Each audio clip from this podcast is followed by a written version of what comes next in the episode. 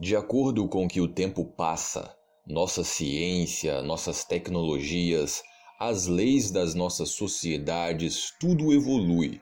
E quando olhamos para trás, às vezes podemos perceber o quanto éramos ignorantes no passado. A lobotomia é um exemplo perfeito disso, uma das mais cruéis e talvez a mais controversa prática da medicina e da psiquiatria. Senhoras e senhores, eu sou o Dead Jack e espero que esteja tudo bem com cada um de vocês. No vídeo de hoje iremos falar sobre a lobotomia, o que é, como ela surgiu, como funcionava e como essa prática hedionda foi banida. Antes de começarmos, por favor, quero que vocês não me entendam mal. Aqui no canal eu sempre defendo a ciência acima de tudo Sempre digo que todos os avanços na qualidade de vida da humanidade através dos séculos, na nossa saúde, no nosso lazer, na nossa segurança, se deve às nossas mentes brilhantes, aos cientistas. Mas, nesse caso aqui, infelizmente, a história é triste.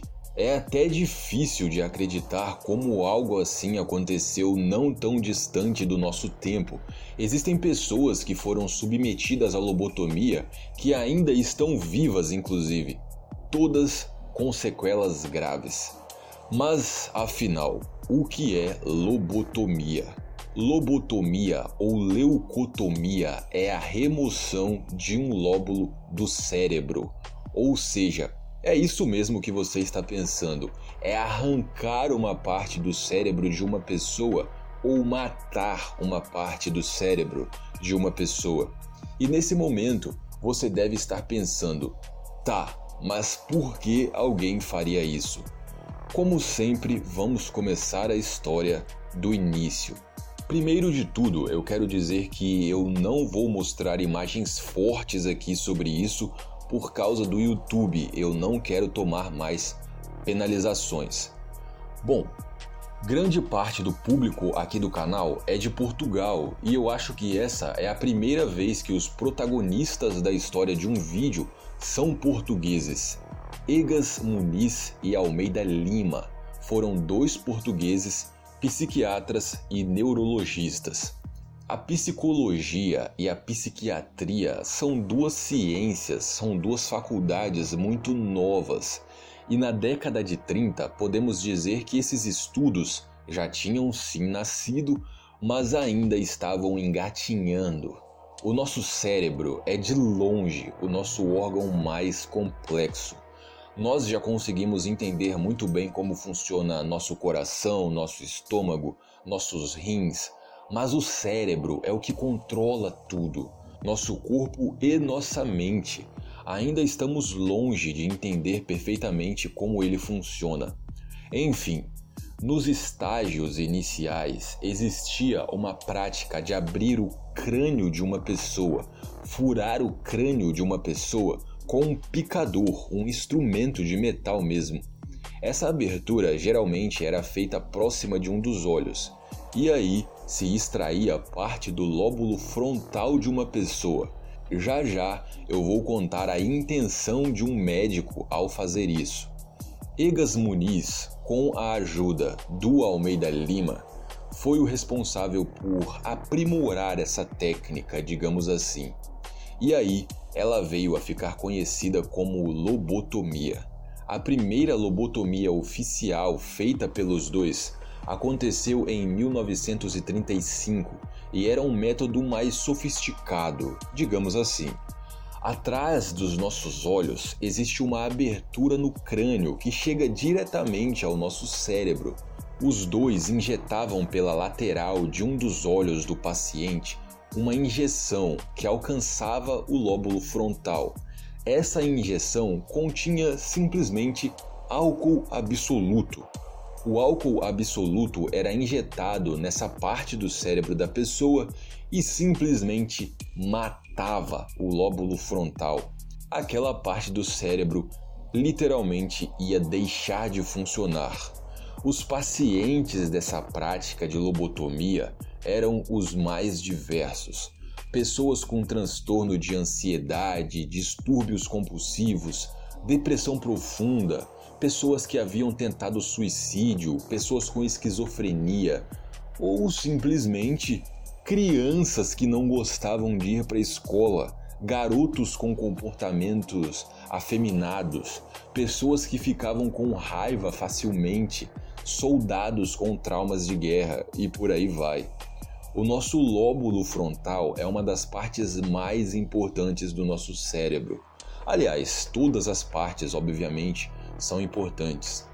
Os cientistas hoje em dia acreditam que essa região é responsável em grande parte pelo nosso raciocínio rápido, nosso foco e nossa atenção, nosso controle emocional, nossa coordenação motora, nossa velocidade para aprender coisas e também um pouco pela nossa personalidade. Ou seja, acho que eu não preciso nem dizer que matando essa parte do cérebro vão haver sequelas muito grandes. Uma a cada 20 pessoas que passaram por uma sessão de lobotomia morreram na hora. De resto, todas tiveram inúmeras sequelas diferentes. Algumas simplesmente se tornaram vegetais, não conseguiam mais pensar nem raciocinar. Restou apenas o organismo vivo, sem uma mente funcionando ali dentro. Outras pessoas desaprendiam a falar, desaprendiam a andar, não conseguiam aprender mais nada, tinham um raciocínio muito lento a ponto de nem conseguirem atravessar uma rua sozinhas. Em geral, as vítimas da lobotomia ficavam mais lentas em todos os sentidos.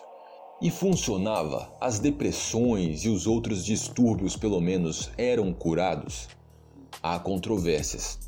Os relatos dizem que, em alguns casos, realmente os pacientes ficavam mais calmos e não apresentavam mais surtos. Outros relatos dizem que depois de alguns meses tudo voltava a acontecer de novo. Já no caso das pessoas com esquizofrenia em específico, não adiantava absolutamente nada, assim como óbvio, também não funcionava em crianças que não gostavam de ir para a escola, etc. De qualquer forma, a prática dos dois portugueses se espalhou pela Europa e diversos médicos passaram a utilizar a lobotomia. Não demorou também para a lobotomia atravessar os mares. Existem alguns casos de lobotomia até aqui no Brasil. Mas o terceiro personagem mais famoso dessa história é o Walter Freeman, estadunidense. Só este homem fez mais de 3.500 lobotomias só nos Estados Unidos. Uma das coisas mais cruéis nisso tudo é que não era necessária uma autorização de um paciente e também não existia idade mínima para se fazer lobotomia. Eu sei que é um absurdo e pode parecer que eu estou inventando coisas agora, mas é verdade. Inclusive, existe um homem chamado Howard Dully nos Estados Unidos que foi um paciente do Walter Freeman quando ele tinha 12 anos de idade. Ele não ia muito bem nas notas da escola, então seu pai e sua madrasta decidiram que ele deveria passar pela lobotomia. A história dele é bem longa e triste, mas em resumo, o cérebro dele ficou muito limitado de certa forma. Ele foi internado em várias instituições psiquiátricas. Quando adulto, ele se tornou alcoólatra e sem teto até dar a volta por cima e conseguir um emprego, por mais simples que fosse. A sua história ficou muito conhecida após ele participar de um programa de rádio e depois ele escreveu um livro chamado de Minha Lobotomia. Enfim, com o passar dos anos, óbvio e felizmente, de maneira natural, os próprios cientistas foram percebendo que aquela prática, além de cruel, trazia, na melhor das hipóteses, na melhor das hipóteses, poucos benefícios e muitos, muitos estragos. A prática da lobotomia ficou em alta por mais ou menos 20 anos. Em meados da década de 50 foi inventado o Torazine, o primeiro antipsicótico da história. que já tinha efeitos muito melhores do que a lobotomia e era um medicamento, não era tão cruel. E já nos anos 70, a lobotomia já estava proibida na maioria dos países da Europa e também aqui na América. A lobotomia, a remoção de parte do cérebro de uma pessoa, ainda existe nos dias atuais, mas é algo muito diferente dessa coisa bárbara e só para casos bem específicos de epilepsia, para dar um exemplo e só quando os médicos têm plena certeza de que vão matar apenas os neurônios defeituosos responsáveis pela doença. Uma curiosidade para finalizar é que em 1949, Egas Muniz recebeu o Prêmio Nobel de Medicina por ter inventado a lobotomia. Hoje em dia, essa prática é tão abominada que existe até um grupo de ativistas que pedem para que esse prêmio Nobel seja cancelado. Se você é aí de Portugal, por favor, deixe aqui nos comentários, porque creio que eu e também outros inscritos vão ficar com a curiosidade. É... Se toda essa história é muito conhecida em Portugal e como as pessoas daí enxergam o Egas Muniz e o Almeida Lima. Enfim, senhoras e senhores, muito obrigado por assistirem e espero ver vocês aqui no próximo vídeo e espero também que tenham gostado.